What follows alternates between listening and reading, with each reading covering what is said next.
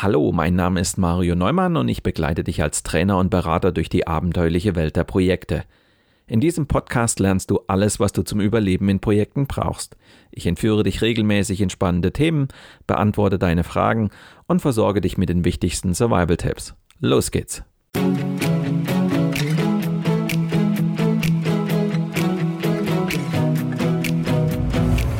Du hörst den Podcast Projekt Safari nach dem gleichnamigen Buch von Mario Neumann.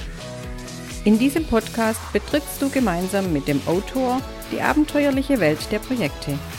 Erlebe Projektmanagement von seiner spannenden Seite und gehe mit Mario Neumann auf die Suche nach Antworten für deine eigenen Projekte.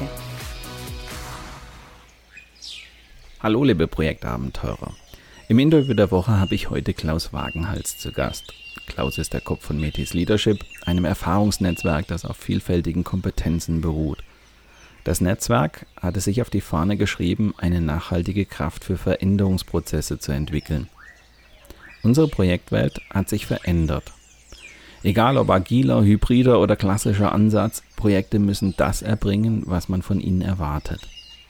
Wer die Bedürfnisse des Marktes und der Kunden erfüllen will, der muss auch seine Organisationsformen flexibel genug gestalten. Zudem sollte man die Prozesse und eingesetzten Methoden ständig den Anforderungen anpassen. Dazu muss man die neuen Rollen Scrum Master, Product Owner und das selbstorganisierte Team in einen ausgewogenen Mix mit Projektleitern bringen. Ich möchte mit Klaus Wagenhals im Interview der Woche darüber sprechen, wie sich Führung unter agilen Bedingungen verteilt. Du bist gespannt darauf, welcher Ansatz nützlich sein kann, um Projekte zur Exzellenz zu führen? Dann lehn dich zurück und lass dich inspirieren von der 93. Folge meines Projekt Safari Podcasts.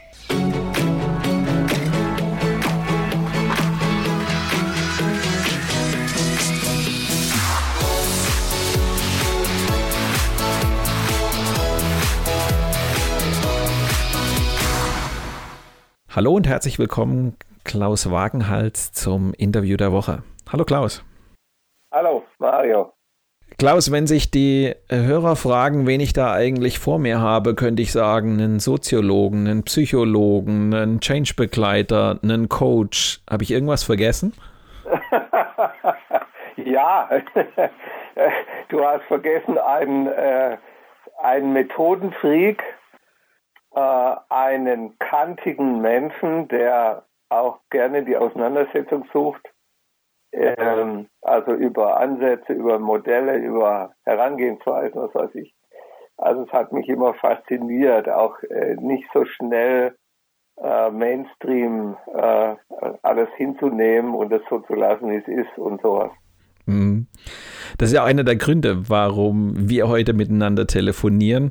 Ja. Du hast ja unter anderem auch das Thema Leadership für Projektmanager auf die Fahne geschrieben. Ja. Da könnten wir ja ketzerisch fragen, ob das nicht schon ein Widerspruch in sich ist, weil ich nehme an, dass du mindestens so ähnlich oft gehört hast wie ich, dass Projektleiter dir gesagt haben, wieso, ich bin doch keine Führungskraft, oder? Ja, also das hört man öfter, vor allem in großen Konzernen. Ähm, also mein Eindruck ist, äh, dass da ein paar Sachen verwechselt werden. Also das eine ist, äh, was, was ja immer mit diesem Begriff Führungskraft irgendwie ja so zu tun hat. Also das Missverständnis, was da drin steckt, ist ja, Führung gibt nach meiner Überzeugung immer, wenn Menschen miteinander zu tun haben. Ob wir das wollen oder nicht, ist ein Teil der Gruppendynamik.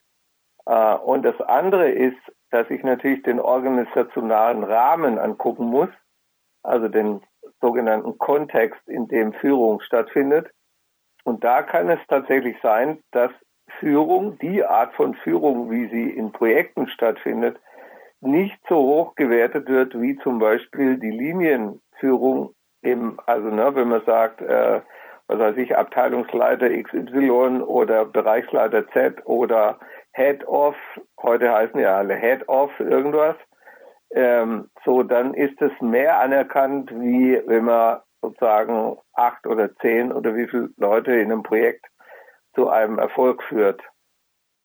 Und das ist natürlich schade, weil das, äh, ich sag mal, destabilisiert auch sozusagen viele Projektmanager, weil sie fühlen sich da natürlich nicht so richtig anerkannt äh, und haben ja im Zweifel auch vor diesem Hintergrund immer wieder Probleme, sich gegen die Linie durchzusetzen.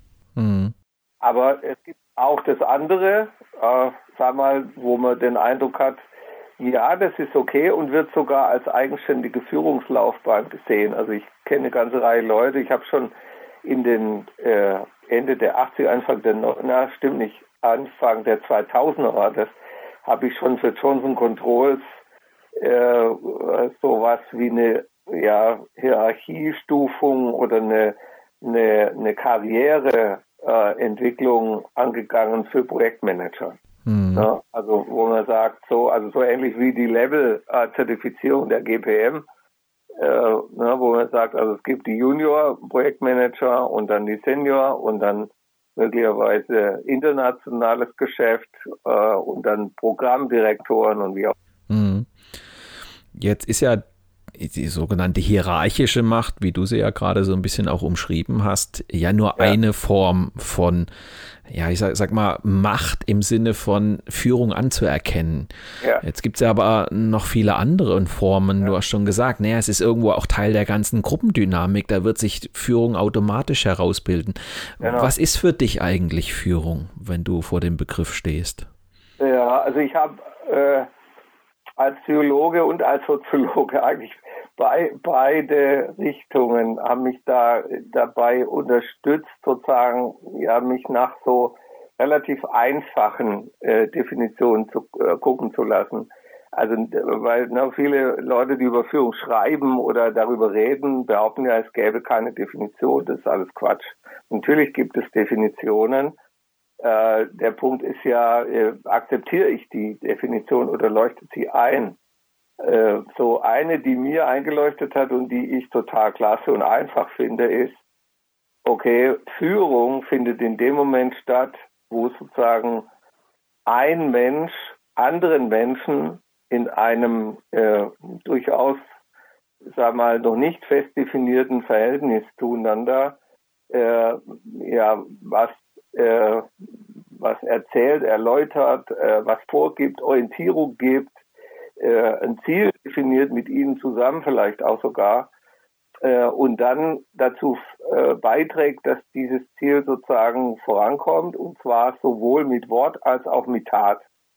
Ähm, das mit dem Wort, das hat jeder begriffen, aber das mit der Tat ist heute, glaube ich, äh, geht manchmal unter, weil die Tat bedeutet ja, dass man verstehen muss, dass wir lernen, nicht nur Mensch, äh, Kinder lernen durch Nachahmung, sondern erwachsene Menschen auch. Das heißt, ich beobachte ja jemand, wie er sich verhält. Also wenn der mir zeigt, dass er sozusagen in einem Konfliktfall diesen Konflikt am besten durch Flucht versucht zu lösen, dann kann es sein, dass ich denke, das ist die richtige Variante und dem folge. Oder der ist für mich unten durch als Führungskraft, weil ich gemerkt habe, der hält keinen Konflikt aus. Mhm. Ja, so, also das heißt, ähm, Wort und Tat bedeutet, okay, ich führe darüber, dass ich sozusagen mit Menschen kommuniziere. Deswegen, das weiß ja auch jeder, äh, dass Kommunikation eine zentrale Größe ist, ähm, so für Führung. Also die Art und Weise, wie ich sozusagen mit Menschen kommuniziere, wird dazu beitragen, ob die Menschen mir vertrauen, ob sie mir folgen in einem bestimmten Fall äh, und das äh, klasse finden, äh, wo ich hin will oder wofür ich einstehe oder was mir wichtig ist oder welche Problemlösung ich vorschlage oder was auch immer. Und das heißt ja nicht immer nur, wir in Deutschland sind ja da leider ein bisschen arg gepolt in Richtung äh, Fachkraft. Also na, äh, angeblich folgen mir ja nur Leute, wenn ich sozusagen inhaltlich äh, der allergeilste aller äh, äh, Typen bin äh, der am, am meisten Verständnis hat inhaltlicher Art und andere immer noch in die Tasche stecken kann, sozusagen inhaltlich oder fachlich. Mhm. Und das ist ja mittlerweile völlig verkehrt. Er hat, glaube ich, lernen müssen, äh, hart lernen müssen, dass natürlich in, in der heutigen Zeit Führungsleute überhaupt nicht mehr darüber überzeugen müssen und auch gar nicht mehr können, äh, dass sie fachlich die Besten sind, weil es wird immer irgendwen geben, der möglicherweise besser ist. Ja, So darin liegt ja dann gerade die Kunst sozusagen, obwohl ich fachlich nicht der Beste bin, äh, dennoch andere Menschen hinter, mich zu, hinter mir zu versammeln und äh, ja die fachlich guten Leute sozusagen in einen Austausch zu bringen und zu einem Ergebnis zu bringen oder zu einer Innovation zu bringen, Lösungen anzustreben. Und das ist ja gerade zentral in Projekten, äh, dass sie erkennen, hey, da drin liegt wirklich eine spannende Lösung und das könnte das Produkt oder auch die Dienstleistung, um die es da jetzt gerade geht, äh, voranbringen. So, und das zu erkennen und den Beitrag von jedem äh, Teammitglied sozusagen zu erkennen und die alle auch genau dahin zu fördern, dass sie diesen, in diesen Austausch gehen und dass sie da miteinander und so weiter.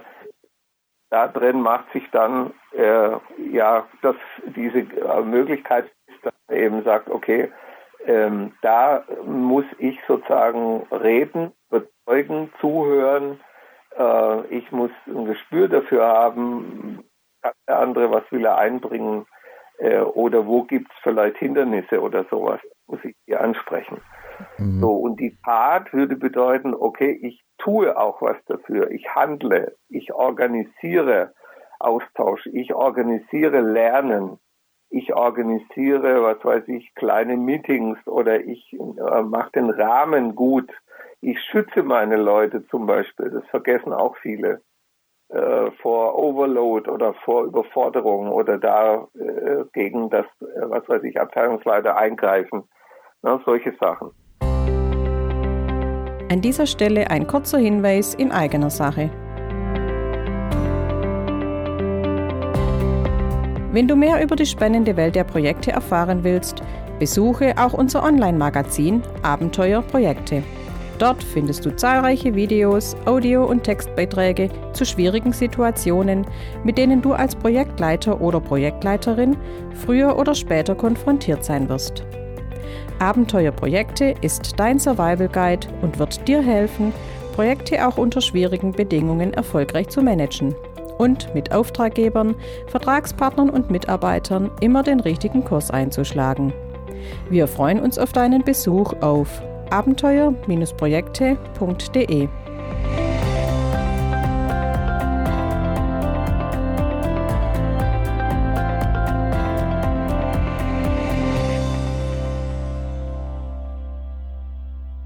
Wenn du mit Projektleitern arbeitest ähm, mhm. Und es um das Thema Führung geht, wo legst du den Schwerpunkt deiner Arbeit?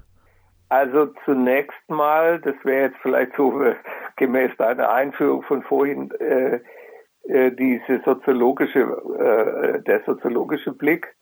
Zunächst mal bitte ich alle Projektmanagerinnen und Manager, die mit mir arbeiten, dass sie mir aufmalen, aus welchem System kommen sie. Das heißt also, dieser Blick ähm, auf das ganze System, auf den Kontext, in dem sie ihr Projekt machen und in dem sie eben auch führen und in dem sie sozusagen, also dieses Projekt ist ja irgendwo aufgehangen, das Projekt hat bestimmte Gegenstände, das Projekt ist eingebunden in Prozesse, ähm, hat Kommunikation mit anderen Strukturen äh, und so weiter und so weiter, ne? repräsentiert die Kultur des Unternehmens.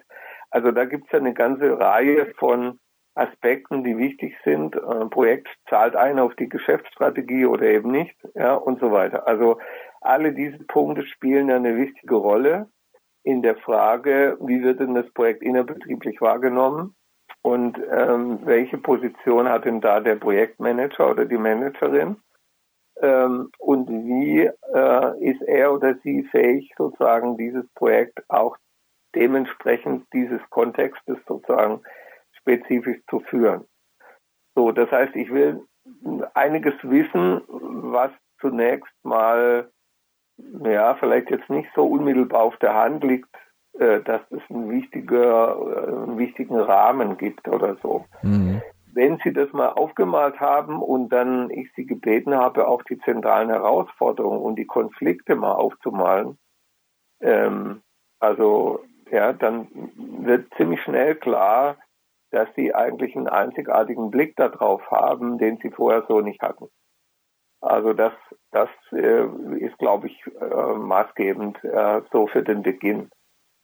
So, und das Zweite, was, glaube ich, häufig äh, dann eine Rolle spielt, ist ja jetzt gerade die Auseinandersetzung zwischen klassisch und agil. Also ich habe ja dann meistens mit Leuten zu tun, die entweder schon was von agil gehört haben und ein bisschen verunsichert sind, was das für sie als Projektmanager bedeutet, äh, ob sie dann gar nicht mehr, äh, gar keine Existenzberechtigung mehr haben oder ob sie abgeschoben werden in irgendwo eine andere äh, Hierarchiestufe oder in einer anderen Berufsgruppe.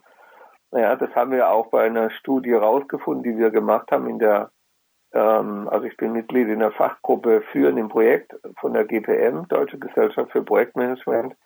Und da haben wir 2018, 19 eine kleine Studie gemacht, also über diverse Befragungen von Projektmanagern, Programmdirektoren und so weiter, wie bei Ihnen sozusagen diese Umgestaltung in Richtung agil äh, gewirkt hat auf die Positionierung eines Projektmanagers oder einer Projektmanagerin. Mhm. Und äh, da haben alle die jungen äh, IT-Firmen oder die Plattformfirmen und solche äh, sagen wir, spezifischen Konstruktionen, die haben alle gesagt, Projektmanager gibt es bei uns nicht mehr. Also wir haben Product Owner, wir haben Scrum Master, wir haben Agile Codes, wir haben äh, sagen wir, Methodenfreaks, wir haben alles Mögliche. So, aber kein Projektleiter mehr. Und es gab aber auf der anderen äh, sagen wir, Seite der Dimension, wenn man so will, ähm, gab es eben auch das andere dass in, äh, was weiß ich, Maschinenbau, äh, Flugzeugbau, also sagen die größeren Konzerne in dem Bereich äh, nach wie vor Projektmanager, Managerinnen beschäftigen äh, und sich dort aber natürlich das Rollensetting sozusagen gravierend verändert hat für die Projektmanager. Und ich glaube, das ist so ein bisschen der, äh, der Knackpunkt, wo dann in den Kursen, die ich mache oder in den Workshops, ähm, dass da deutlich wird, okay, da gibt es eine Verunsicherung, was wird mit mir passieren? Äh, kann ich da Einfluss nehmen? Äh, wie ist da meine Expertise gefragt? Äh, auch, sag mal, wohin ich da will oder welche Ideen ich habe, wie dieses Zusammenspiel der neuen Rollenplayer sozusagen da organisiert werden soll.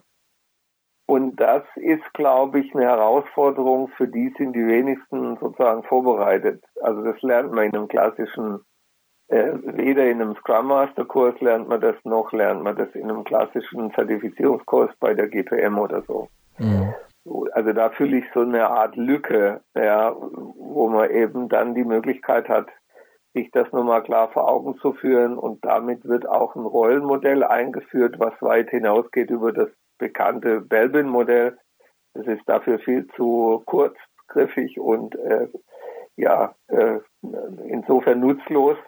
Ja, weil da geht es jetzt nicht darum, irgendwelche Stereotypen nochmal zu zementieren, also der Innovator oder der, der Planer oder irgend sowas, ja, sondern da geht es auch nochmal darum zu gucken, okay, äh, ist denn weiterhin der Stratege gef gefragt? Ja, kann der Projektmanager sich auf diese Position sozusagen zurückziehen, in, in Anführungszeichen, weil sozusagen der Methodiker ja, äh, auf den Scrum Master übergegangen ist.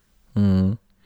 So, also da, damit will ich andeuten, äh, dass dieses Rollenwechselspiel, äh, was dann losgeht, äh, dass das ähm, für viele Projektmanager ein wichtiges Thema ist, sich selber nochmal neu zu verständigen auf ihre Rollenverständnis und das, was für sie eigentlich wichtig ist, wo ihre Liebe hingeht sozusagen, was sie am, gern, am, am liebsten machen oder was, was sie gerne ausführen, welche Rollen sie einnehmen möchten. Äh, und da gibt's dann schon welche, die sagen, hey, ich bin Methodenfreak, das macht mir Spaß, neue Methoden äh, zu lernen und auch anzuwenden äh, ja, für Teams und, und sowas und dann gehen die in die Scrum Master Rolle. Ja, okay. So, und es gibt andere, die sagen, ah, mir hat es Spaß gemacht, in Richtung Kunde zu arbeiten. Ja, ich will da mich noch mehr verstärken, dann gehen die eher in die Product Owner Rolle. Ja, äh, in das Rollenset und vielleicht sogar noch weiter in Richtung Product Management. Ja, also kenne ich einige. So, mhm. oder welche, die sagen, mich interessiert eigentlich das gesamte Projektmanagement-Setting, also welches Projektmanagement-System wenden wir an und wie äh, gestalten wir sozusagen dieses Zusammenspiel der verschiedenen wichtigen äh, Rollenträger eben, also für ein gutes Projekt, dann wäre das vielleicht eher so die klassische PMO-Rolle. Ja, also mhm. ich organisiere sozusagen den Rahmen und mir spricht sozusagen dann über Möglichkeiten, wie kann man denn Projekte am effektivsten durchführen. Und dann merkt man auch schnell, schon wenn man so einen Blick einnimmt, auch, äh, dass diese ganzen äh, Agilisten-Orientierung sozusagen also nicht zukunftsweisend sind, sondern eigentlich geht es darum, sozusagen, was ist denn das Beste? Um ein Projekt voranzubringen mit seiner Spezifik, in seinem spezifischen Umfeld äh, und so weiter. So und da ist der agile Ansatz nicht immer die erste Wahl. Mhm. Ja, also insofern äh, merkt man dann da auch, dass diese Agilisierungswelle, die jetzt gerade läuft, äh, dass die dann auch ihre Grenzen hat oder dass dann viele auch, die wir damals in der Jut haben, vor zwei, drei Jahren, äh, haben schon gesagt, also eigentlich ist unsere Idee, man müsste sowas kriegen wie Orientierung, was wäre denn wann am besten äh, und vielleicht auch die Gelegenheit, das auszuprobieren und durch eigene Erfahrung dann zu lernen, was geht am besten oder wie kriegen wir es hin. So, und das hat ja der äh, Professor Komus auch in seinen Studien Covadis Agile herausgefunden, dass mittlerweile doch mehr und mehr in Richtung Hybrid gehen. Ähm, und also sozusagen, wo das dann auch, äh, sagen wir, immer wieder der Regler in der Mitte verschoben wird, was geht jetzt eher agil und was geht eher klassisch oder was geht eher noch anders. Ne? Mhm. So. Also da, von daher, das finde ich auch eine, eine müßige Debatte, was ist das Richtige, sondern also das wäre diese alte äh, Ingenieursorientierung. Es gibt the one best way. Das, das sind wir längst durch. Ja. So ich, also ich glaube, man muss lernen in unserer schnelllebigen Zeit und in ihrer, unserer komplexen Welt und mit hoher Dynamik laufende Welt, dass wir äh, ganz viele verschiedene Wege äh, haben und gehen müssen. Und da äh, orientiere ich mich an den Vätern sozusagen der Systemik, der systemischen Lehre, zu sagen, je mehr äh, Gelegenheiten oder Optionen du entdeckst, umso besser ist es nachher für dein, deine Arbeit, weil du dann einfach vielfältiger agieren kannst. Ja. Wenn man dir so zuhört und nochmal auf das Thema Leadership zurückkommt, dann müsste ja. man ja ähm, fast ernüchtert sein, weil die Anfangseuphorie der, der Agilisten war ja so, hier, hier braucht es keine Führung mehr. Ja. Ähm, jetzt hast du ja aber auch neue Rollen beschrieben und mit diesen Rollen gehen natürlich auch neue Verantwortungen einher. Ja. Du hast auch schon den Begriff mal gebraucht, verteilte Führung. Genau. Was heißt das? Wie, wie würdest du Führung aus diesem Aspekt heraus beschreiben? Naja, das würde dann so äh, verstanden werden müssen, dass man sagt, also wenn man sich vorstellt, äh, ich sage es mal an dem Beispiel, wie ich das mit den Projektmanagern diskutiere, ich lasse die Projektmanagerinnen und Manager erstmal ungefähr 20, 25, 30 Karten schreiben mit den verschiedenen Rollen, die gebraucht werden, um ein Projekt äh, wirklich gut zu führen. Mhm. So, diese 30 Karten legen wir auf den Boden. Und dann schmeiße ich drei Karten auf den Boden mitten rein in dieses Gewimmel von 30 Rollen sozusagen. Ja, und dann wirken sozusagen diese drei Karten wie ein Magnet wenn man sich das so ein bisschen bildlich vorstellt. Und da liegt dann die, das Rollenset, nenne ich das mal, also die Sammlung von verschiedenen Rollen, die man unter dem äh, Begriff Scrum Master äh, mhm. zusammenstellen würde. So, das heißt, da kommen jetzt alle die Rollen, ne, die was mit dem Team und seiner Entwicklung zu tun haben. Alle die Rollen, die was mit Methodologie zu tun haben, mit Vorgehensweisen, mit äh, Tools, mit äh, alles Mögliche, was da wichtig ist. Ja. So, äh, und genau das Gleiche passiert jetzt mit der, dem Rollenset sozusagen Product Owner. So, und wenn man das konsequent durchzieht, ja, also auch bezogen auf das selbstorganisierte Team, also es wäre die dritte Karte, die da reingeschmissen wird. ja, dann wird man feststellen, dass sozusagen ein Teil der Rollen sich sozusagen wie Aufgaben quasi zuordnen lassen zu den verschiedenen Rollensets, also Scrum Master mhm. oder Product Owner oder selbstorganisiertes Team, äh, und zwar einzigartig. Ja, also für Produktentwicklung kann dann nur einer zuständig sein, erstmal der Product Owner. Aber wahrscheinlich gibt es im Team, im selbstorganisierten Team auch jemand, der diese Rolle zumindest zum Teil wahrnimmt ja, und sich dafür interessiert und insofern eine gute Connection äh, herstellt von dem Team sozusagen als, also wie wenn man das Team als Kreis malt und er ist der Connecting Point sozusagen zu dem anderen Kreis, nämlich dem Product Owner. Ja, so das, so könnte das sein, dass man eben dann äh, äh, zwei Aufgabenbereiche hat, die sich da sozusagen tangieren, vielleicht sogar auch überschneiden. Ja, und das ist äh, dann sozusagen auch okay für beide Seiten und muss dann halt so auch geklärt werden in der Verantwortung.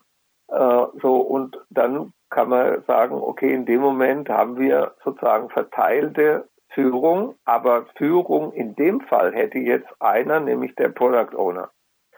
Na, so, das müsste man halt festlegen, ob das so ist oder nicht. Also das hängt dann von der Organisation ab, die da drumherum ist. So, so könnte man sich das jetzt für verschiedene Bereiche vorstellen. Und insofern haben wir einerseits das Thema verteilte Führung. Ja, also es ist nicht mehr auf die Projektleiterrolle äh, das Rollenset eines Projektleiters beschränkt, sondern es gibt verschiedene Rollenträger, die sozusagen jetzt Führungsaufgaben mit übernehmen. Äh, es muss nur sozusagen dann klar sein, okay, also am Ende des Tages, wessen Wort zählt, beziehungsweise gibt es eine Möglichkeit, diese drei oder fünf oder wie viele Figuren dann da beteiligt sind, äh, gibt es einen Raum oder eine zeitliche Möglichkeit, wie die sich abstimmen, sodass sozusagen die äh, Orientierung nicht verloren geht. Also dass man weiß, wohin geht man, wem folgt man, wer hat sozusagen dann das letzte Wort oder die Entscheidung getroffen und dann wird die auch akzeptiert, bis man halt, sag mal, was anderes sieht oder merkt oder ne, so.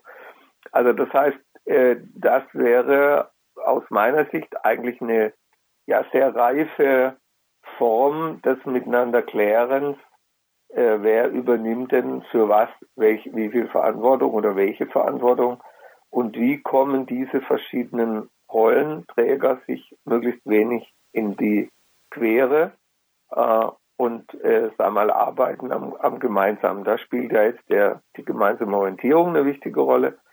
Da spielt eine Rolle die gemeinsame Vision oder vielleicht auch Mission, je nachdem, wie man das diskutiert. Und ähm, dann spielt natürlich auch eine Rolle, ähm, also sind diese Leute alle sozusagen auch eingefangen, in Anführungszeichen, äh, unter dem Label, wir entwickeln was Tolles, Neues oder was Spannendes oder wir erarbeiten eine Lösung für ein Problem oder ne, sowas.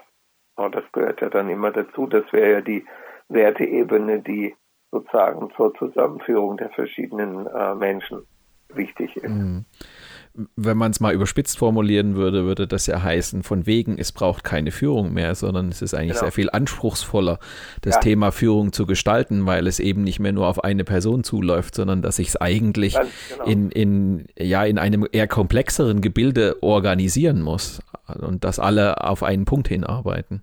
Ja, und das wäre ja jetzt auch die Arbeit, die zum Beispiel von Organisationen äh, geschaffen werden müsste, aus meiner Sicht. Also da greife ich auch äh, klassische HR an und äh, Leute, die sozusagen das dem freien Spiel der Kräfte überlassen, äh, unter dem Label agil oder wie auch immer, ja, dass man jetzt nicht erwarten kann eigentlich und auch nicht sollte, dass sich das alles irgendwie zurechtrüttelt. Ich meine, das tut's immer. Also wenn man, ne, wenn man sich da äh, sagen wir, äh, naiv anstellt oder, oder auch äh, das bewusst äh, macht, dann sagt man, das ist ja der gleiche Effekt, äh, wie wenn ich Leute ins kalte Wasser schmeiße, die schwimmen irgendwie. Aber das ist natürlich eigentlich keine gute Form. Ja, so eine gute Form wäre ja, dass ich mir bewusst bin darüber, dass das jetzt einiges durcheinander bringt. äh, wenn man jetzt agil arbeitet und dass man genau an diesem äh, neu, an diese Neugestaltung dieses Rollen äh, Settings sozusagen, also wie die in einer neuen Art und Weise zusammenwirken müssen für ein gemeinsames Ganzes, dass das eigentlich äh, gestaltet werden müsste, bewusst gestaltet werden sollte äh, und eben auch, sagen wir, mit den Leuten zusammen. Ne? Also dass mit denen dann auch solche Sachen offen diskutiert werden und ähm, sozusagen mit ihnen daran gearbeitet wird, okay, welche Strategie fahren wir am besten und wie kann man das so hinkriegen, dass wir uns da gemeinsam ergänzen und dass wir dadurch auch schneller werden, effektiver werden und vielleicht sogar mit dem Kunden auch ähm, Herangehensweisen definieren, die der dann mitmacht. Also ich habe in einem Konzern erlebt, äh, wie also die dann für sich entdeckt haben, äh, wie wichtig oder wie spannend das wäre, jetzt die Projekte in agiler Art und Weise durchzuführen und haben es hingekriegt, dass ein großer Kunde der eigentlich sehr skeptisch war und mit dieser ganzen agilen Denkweise noch überhaupt nicht vertraut war, sich darauf eingelassen hat, in dieser kleinen Insel sozusagen darüber zu diskutieren, was wäre denn, wenn wir das so und so machen würden. Und haben sich dann äh, tatsächlich auch, äh, ja, wie soll ich sagen, überzeugen lassen. Und äh, dann haben die eine, eine tolle gemeinsame äh, Orientierung hingekriegt und das gemeinsam aufgebaut.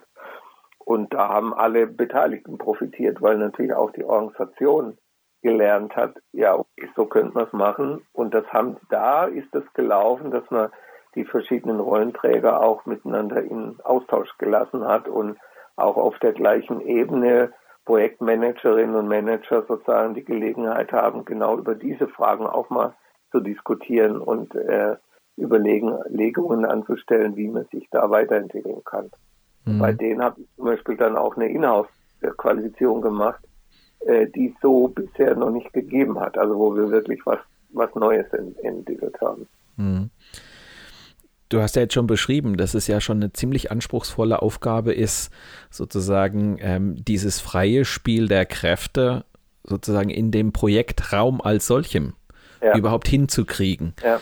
Jetzt hast du ja aber gerade am Anfang gesagt, ähm, jetzt müssen wir eigentlich ja noch bedenken, in welchem Kontext bewegen wir uns eigentlich. Also wir haben eine Linie außenrum, wir haben dort hierarchische Strukturen, die sich vielleicht überhaupt nicht darauf einlassen können. Und zwar geht es jetzt noch gar nicht darum, ist, lasse ich mich auf agil oder klassisch ein, sondern überhaupt, wie, wie, wie finde ich das Zusammenspiel mit dem Projekt. Ja. Das heißt ja aber auch ein Stück weit, wir müssen diesen Projektraum ja fast schützen, dass da was funktionieren kann. Richtig? Ja, also die, die Erfahrung habe ich auch gemacht, dass ähm, kluge äh, äh, Protagonisten sozusagen von dieser Herangehensweise äh, tatsächlich dafür gesorgt haben, äh, also dass man einerseits äh, diesen Raum der Agilisierung sozusagen insofern geschützt hat, als man gesagt hat, lass uns doch mal nach dieser Vorgehensweise arbeiten und lass uns äh, ja nebenher sozusagen äh, ne, ne, wie, wie, so eine Art äh, äh, Testfilm laufen, äh, wie könnte das gehen und was würde das für Konsequenzen haben sozusagen für die Linien oder für die Organisation, die da drumherum ist. Äh, und das hat dann schon ganz gut gewirkt. Also manchmal waren dann auch Beraterinnen und Berater integriert, äh, manchmal nicht. Also manchmal haben das Firmen auch allein gemacht, hatten dann vielleicht auch ja irgendwie auch entsprechend ausgebildete äh, Fachleute in der HR oder OE im OE-Bereich, äh, die das dann so ein bisschen mit unterstützt haben. Äh, manchmal habe ich auch erlebt, dass äh, PMO-Leute auch äh, da wirklich zur Hilfsform aufgelaufen sind an der Stelle und sozusagen aus einer ja etwas übergeordneten Warte äh, nochmal drauf geguckt haben, also diese Helikopterperspektive oder Meta, wir nennen das ja Meta-Blick, mhm. ne, da wo man so ein bisschen auf das ganze Projekt drauf guckt, ähm, wie das sozusagen auch äh, so äh, organisiert werden muss als Veränderungsprojekt, nenne ich es mal. Ja, so. Und das ist auch so eine, nochmal so eine Erfahrung, also ich glaube, der Schutz, äh, der kommt, also der ähm, braucht sowas wie ein Verständnis, äh, dass sich da jetzt was Neues entwickelt und dass dieses Neue äh, nicht gleich total äh, mit allen möglichen Ansprüchen kaputtgeschlagen werden kann, die in so einer Organisation äh, natürlich sofort hochkommen, sondern dass man die Möglichkeit eröffnet, das auch tatsächlich mal ein Stück wachsen zu lassen. Ja, also wie wenn man, man sagt das ja auch, ne, dass man sagt, okay, manche neuen äh, Projekte oder manche Ideen müssen praktisch ein bisschen Spielraum haben, wie wenn man neue Pflanzen setzt im Garten. Da kann man auch nicht gleich äh, mit dem vollen Erwartungsprogramm drüber marschieren, äh, sondern man muss das erstmal ein Stück äh, pflegen und hegen und beobachten und äh, auswerten, was macht man für Erfahrungen und so weiter. Und ich habe gute Erfahrungen damit gemacht, wenn man dann nach und nach sozusagen bestimmte andere Bereiche einbezogen hat. Das allererste, was da häufig ja zur Debatte steht, ist das Thema Reporting. Ja, also es gibt mhm. ja das mhm. Missverständnis, wenn man jetzt agil einführt, äh, man hat keine Papiere mehr, man hat keinen Überblick mehr, man lässt halt einfach irgendwie laufen. Und das ist ja eine völlig falsche äh, Einschätzung sozusagen zu der agilen Vorgehensweise. Ne? Da hat, von denen hat nie einer gesagt, es gibt keine Dokumentation mehr. Ich sage nur weniger Dokumentation gezieltere Dokumentation, vielleicht auch nochmal genauer zu gucken, wer braucht denn was, um, sagen wir mal, äh, zufrieden zu sein mit den Daten, die er kriegt. Ja, so.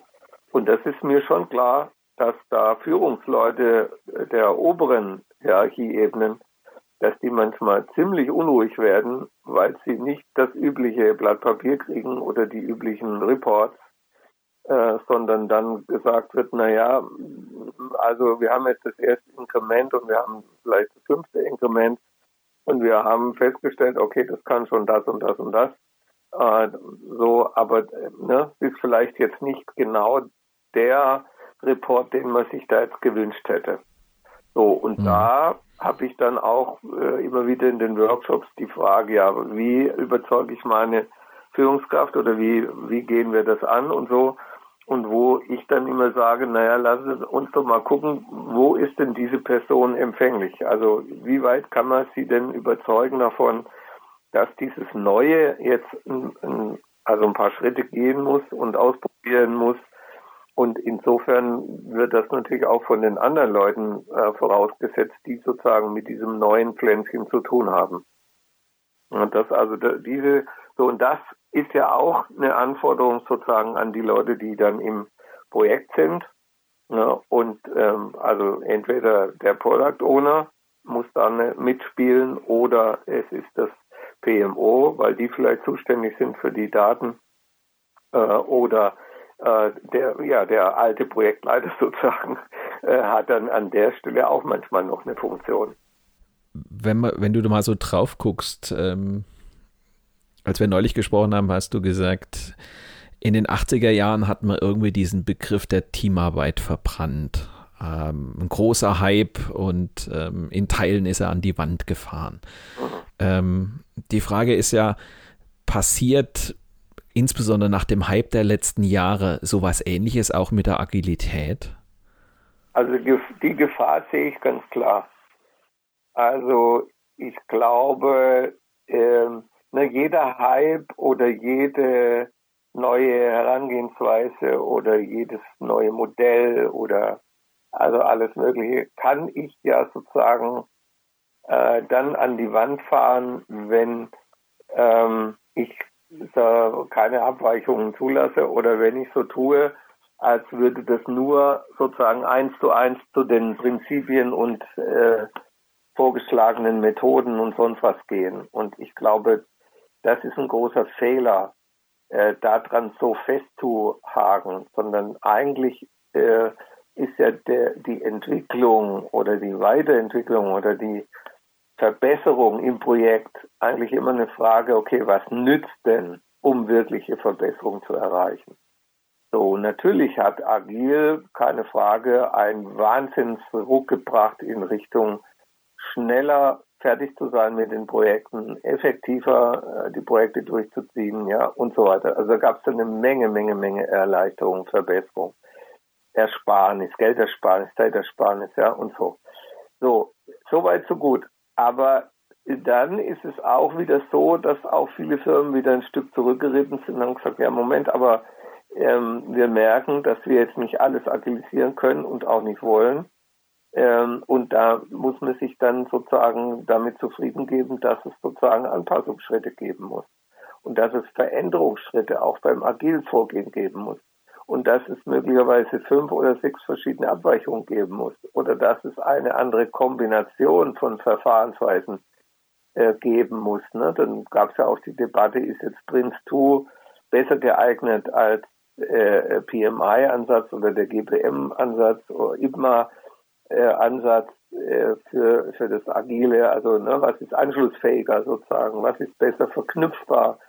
Das kann man alles diskutieren, ist auch wichtig, ähm, aber ich glaube, dass es letztendlich darauf ankommt, dass man insgesamt offen bleibt sozusagen für neue Ansätze und guckt, okay, wo drin liegt denn die Stärke äh, und was kann man auch nutzen und wo äh, sind Stärken möglicherweise dann irgendwo Schwächen in einer bestimmten Umgebung, weil äh, dieser äh, Ansatz, diese Herangehensweise dann nicht in eine bestimmte Organisation passt oder zu einem bestimmten Geschäftsbereich passt. Ja. So, und dann muss ich in der Lage sein, sozusagen das tatsächlich entsprechend anzupassen. Und da sind wir wieder zurück zu meinem vorhin erwähnten Punkt, äh, wenn äh, agilisiert wird, ohne ein Verständnis dafür, dass es sich um ein Change-Projekt handelt und man dann sozusagen fahrlässige Fehler macht äh, bei dem, wie man sozusagen dann diesen Change durchzieht, obwohl man es eigentlich aus dem Change Management und aus den vielen Jahrzehnten äh, Change Management, die wir hinter uns haben, eigentlich besser machen könnte. Ja, so, wenn man das dann alles vernachlässigt oder halt äh, stolz darauf ist, dass man keine Bücher mehr liest oder keine also so diese anderen Herangehensweisen sozusagen vernachlässigt oder gar nicht zur Kenntnis nimmt, dann halte ich das für gefährlich. Und so geht es mir mit dem Führungsthema auch. Ja, also wenn jetzt dieser Servant Leadership äh, Ansatz hochgezogen wird, äh, weil der jetzt ne, äh, mit Wertschätzung anfängt und sowas, dann denke ich, ja, wie naiv sind wir eigentlich äh, geworden? Ja, weil also es kann ja wohl nicht sein, dass äh, die das Führen sozusagen jetzt daran festgemacht wird, wie nett und äh, freundlich ist man zu seinen Teamkollegen. Äh, was mache ich denn dann, wenn es mal hart wird oder wenn es mal schwierig wird, wenn ich mal klare, direktiv sozusagen Ansätze fahren muss? Ja, so dann ist dann sozusagen das nicht mehr agil oder was? Also das kann es nicht sein. Deswegen denke ich, ähm, da müssen die Agilisten oder die Leute, die agil arbeiten, aufpassen, dass sie dann äh, sozusagen nicht in dieser ganzen äh, äh, Begriffsverwirrung hängen bleiben, sondern sagen, okay, also agil ist dann überlebensfähig, wenn es als ein wichtiger Ansatz jetzt, der für die Zukunft wichtig ist, äh, angesehen wird und eingesetzt wird, wenn aber gleichzeitig sozusagen verstanden wird und es in den Kontext gerückt wird von Change Management, von überlegtem Change Management, ähm, wo man sozusagen auch eng nochmal darüber diskutiert, wie ist es verknüpft mit Strategie, wie ist es verknüpft mit Beteiligungskonzepten, ja, wie ist es mit, mit, äh, verknüpft mit, ähm, sage mal, äh, einem bestimmten Anspruch an abwechslungsreicher Arbeit, weil das ist auch was, was mich nervt, wenn äh, Agilisten darüber diskutieren, äh, wie, in wie viele kleine Segmente oder Tasks äh, man äh, User Stories äh, äh, zerkleinern kann, äh, dann sind wir wieder zurück bei der ähm, sozusagen äh, Fließbandarbeit in den äh, 70ern. So, das kann nicht sein. Also das sind Sachen, wo ich sagen würde, okay, wenn das vermieden werden soll, dann muss man sich genau mit diesen Fragen beschäftigen. Ähm, wie kann ich sozusagen diesen agilen Ansatz einbeziehen sozusagen und verkoppeln mit anderen Ansätzen und wie kann ich sozusagen wichtige Punkte äh, ja, sagen wir mal, weiterverfolgen, um wirklich da nochmal auch jetzt bezüglich Führung äh, in, in eine moderne Richtung zu gehen. Also was ist zukunftsfähig? So zukunftsfähig ist, glaube ich, auf jeden Fall das Thema Empowerment. Ja, das ist total wichtig. Haben wir jetzt kommt der Psychologe in mir, ja, Es gibt jede Menge äh, gute Ansätze im Bereich äh, der Psychologie, ja, wo man sozusagen was rausgearbeitet hat, wie man äh, Leute empowern kann. So, dazu brauche ich aber auch ein Verständnis sozusagen von Selbstorganisation. Dann sind wir wieder bei der Soziologie und beim Kontext. Nämlich zu gucken, welche Möglichkeiten bietet mir die Organisation und wo muss ich möglicherweise auch Grundsätze der bisherigen Organisation einer Firma über den Haufen schmeißen, damit Selbstorganisation überhaupt möglich wird. So, und diese Beweglichkeit brauche ich, damit agil sozusagen überleben kann. Wenn ich da sage, das geht nur auf der grünen Wiese und alle, wenn man alles neu macht und alles über den Haufen schmeißt und Hierarchien einreißt, dann werde ich mir möglicherweise bei den Leuten, die da überall betroffen sind, keine Freunde machen. Und das wissen wir aus dem Change, was das dann bedeutet und wie viel Arbeit es dann heißt, danach zu haken und äh, wieder, sag mal, die Wogen zu kletten oder so. Das muss nicht sein. Ja, wenn man das vorher bedenkt, kann man das alles mit berücksichtigen. Ja, wenn man das mal quasi versucht zusammenzufassen, dann war ja so die Frage danach, ähm, ja, braucht es Führung noch im Agilen?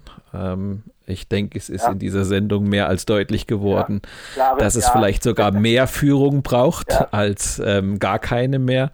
Und daher auch an dich die Frage zum Ende der Sendung. Ähm, welche Tipps gibst du zum Thema Führung an die Hörer weiter? Was, was ist für dich wichtig, was du so zusammenfassend zum Ende der Sendung gerne den Hörern mitgeben möchtest? Also ich würde äh, vielleicht mich auf vier Punkte konzentrieren. Also für mich ist Führung hat viel damit zu tun, dass ich mich als Mensch ähm, wahrnehme, spüre, äh, einbringe. Und das bedeutet, auch wenn man das vielleicht manchmal ein bisschen abschätzig äh, formuliert, also verlass dich auf deine Wahrnehmung, auf deine Intuition, aber sei dir klar darüber, dass die sozusagen veränderbar ist und lerne diese Wahrnehmung zu erweitern äh, und die Intuition zuzulassen und dann zu gucken, äh, wie kann man das verknüpfen sozusagen mit Rationalität, also jetzt im Fall der Intuition. Ne? So, also reines Bauchgefühl bestimmt nicht, aber äh, ich glaube, viele verstehen nicht, dass, wie wichtig das dieses Bauchgefühl ist. Das sollte äh, Führung bewahren und nutzen. So, und dann, glaube ich, ist ein wesentlicher Punkt, sich nochmal klar zu machen, ähm, eigentlich ist doch der Knackpunkt bei Führung, haben wir gerade ge äh, vorhin gehört, Kommunikation und Tun, ja, ausprobieren. So. Und dann muss ich auch wissen, ich gehe ja in Beziehung. So, also geht es doch darum, sozusagen Beziehungen so zu gestalten, dass sie einerseits human und klasse funktionieren, also kollegial und ne, so wirklich aufeinander bezogen und wertschätzen und so weiter. Und auf der anderen Seite aber haben wir ja ein gemeinsames Ziel und muss es sozusagen um ein gemeinsames Produkt oder eine Problemlösung irgendwas gehen. So, und das heißt, diese Beziehungen sozusagen entsprechend zu gestalten, so dass das ja, Beste sozusagen aus den Menschen äh, rauskommen kann ja, und dass sie nicht das Gefühl haben, sie werden jetzt ausgenutzt oder bis zum letzten geschröpft oder wie auch immer. Das kann nicht sein. So, und dann eben äh, jetzt nochmal kon konzentriert auf das Thema Kommunizieren. Also was mich nervt, ist, äh, dass viele, viele Menschen, mit denen ich zu tun hatte jetzt die letzten Jahre, äh, natürlich alles kennen, die ganzen, also TA, Transaktionsanalyse, äh, Schulz von Thun und so weiter, die ganzen Modelle. Aber wenn ich dann frage, hast du denn in deiner Weiterbildung das mal angewendet, ausprobiert? Nee, haben sie nicht. So, und das ist ja brutal, wenn man sich überlegt, dass ich in einen Führungsalltag gehe und ich habe sozusagen dieses Spektrum an Modellen, an Konzepten, an Vorgehensweisen gar nicht sozusagen äh, so parat, dass ich je nach Situation sozusagen entsprechend angepasst und äh, adäquat kommunizieren kann. Ich, da würde ich eine Empfehlung geben, würde sagen, also versucht euch tatsächlich auf eine dieser Kommunikationskonzepte oder sowas wirklich einzulassen äh, und guckt mal, was gibt's noch an Erweiterungen. Also zum Beispiel das Stichwort dialogische Kommunikation. Wenn ich ein neues Problem habe, dann mache ich nicht äh, sozusagen ein, ein hartes Bandagenspiel nach dem Motto, wer hat die beste Idee und schreit die anderen nieder, sondern dann muss ich dialogisch kommunizieren. Hartke Meyer und andere. Ja, so, oder das Thema Marshall Rosenberg, gewaltfreie Kommunikation. Ja, also äh, zeige ich dem anderen, wer der Chef im Ring ist und äh, eigne mir die Wolfsprache an oder gehe ich in die Giraffensprache. Also das heißt, solche äh, Konzepte, solche Herangehensweisen und so weiter, da würde ich jedem empfehlen, äh, besuchen Sie dazu sozusagen die eine oder andere Fortbildung. Das halte ich für absolut wichtig. Und erweitere das, dein Instrumentarium. Ja, so. Das letzte, ja, wäre für mich äh, wichtig, nochmal sich über die Rollen klar zu werden, die ich habe und die ich gerne spiele in diesem ganzen äh, Rollenmix, in, auch in der agilen Welt. Äh, und ähm, ja, wie kann ich sozusagen dann das Selbstbewusstsein gewinnen aus diesem Rollenmix und diesem, äh, ja, ich sag mal, Durcheinander oder der Gemengelage, die es da manchmal gibt, äh, so rauszugehen, äh, dass ich für mich einen Weg gefunden habe, der mir gut tut, indem ich wirklich gut in meinen verschiedenen Rollen agieren kann und wo ich auch mir die Zusicherung der Organisation, in der ich agiere, da sind wir dann wieder im organisationalen Rahmen, dass ich da sozusagen das, was meine Persönlichkeit und was mir als Rollenspieler äh, äh, sozusagen da wichtig ist, dass ich das auch tatsächlich umsetzen kann. Ich glaube, das sind so die vier Tipps oder ja, Hinweise, die ich gerne loswerden würde. Klaus, vielen herzlichen Dank, dass du Zeit für uns hattest und uns genau diese Einblicke gegeben hast. Dankeschön. Gerne. Alles Gute. Lass uns am Ende der Sendung noch einen kurzen Blick auf die nächste Folge werfen.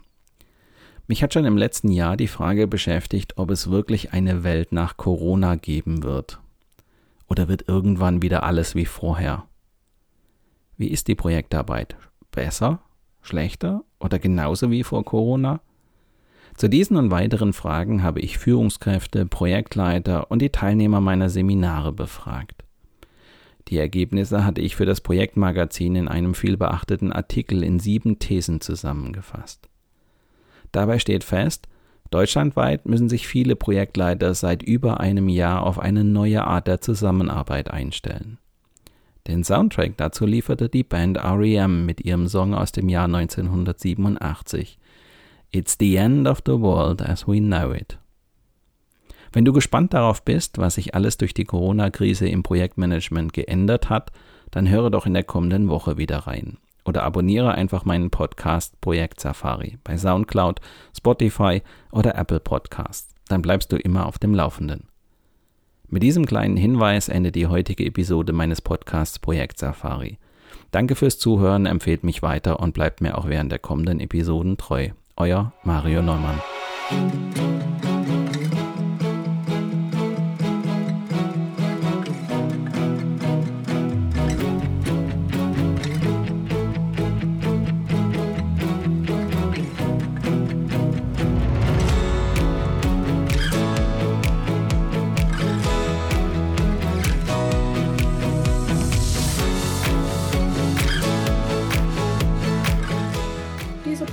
Wurde Ihnen präsentiert von Mario Neumann. Mario Neumann ist Experte für Projektmanagement. Als Trainer und Coach begleitet er Projektleiter durch alle Phasen ihrer Projekte. Seine Methoden hat er aus der Praxis für die Praxis entwickelt. Effektiv, leicht verständlich und sofort anwendbar.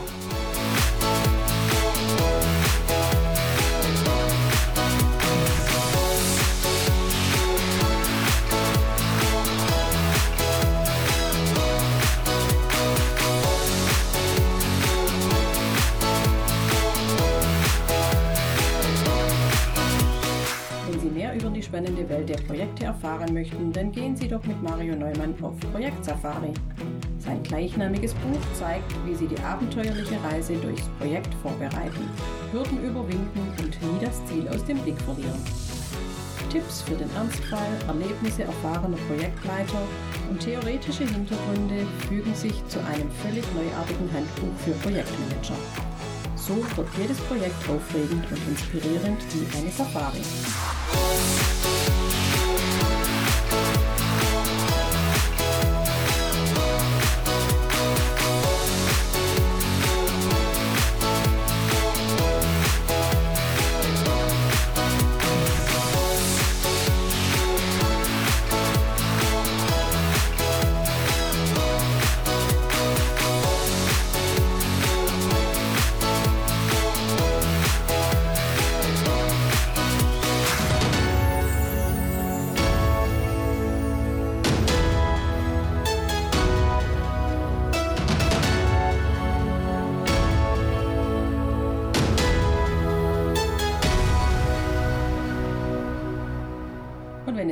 Gefallen hat, dann hören Sie doch wieder rein und empfehlen Sie uns weiter. Ihr Team Mario Neumann.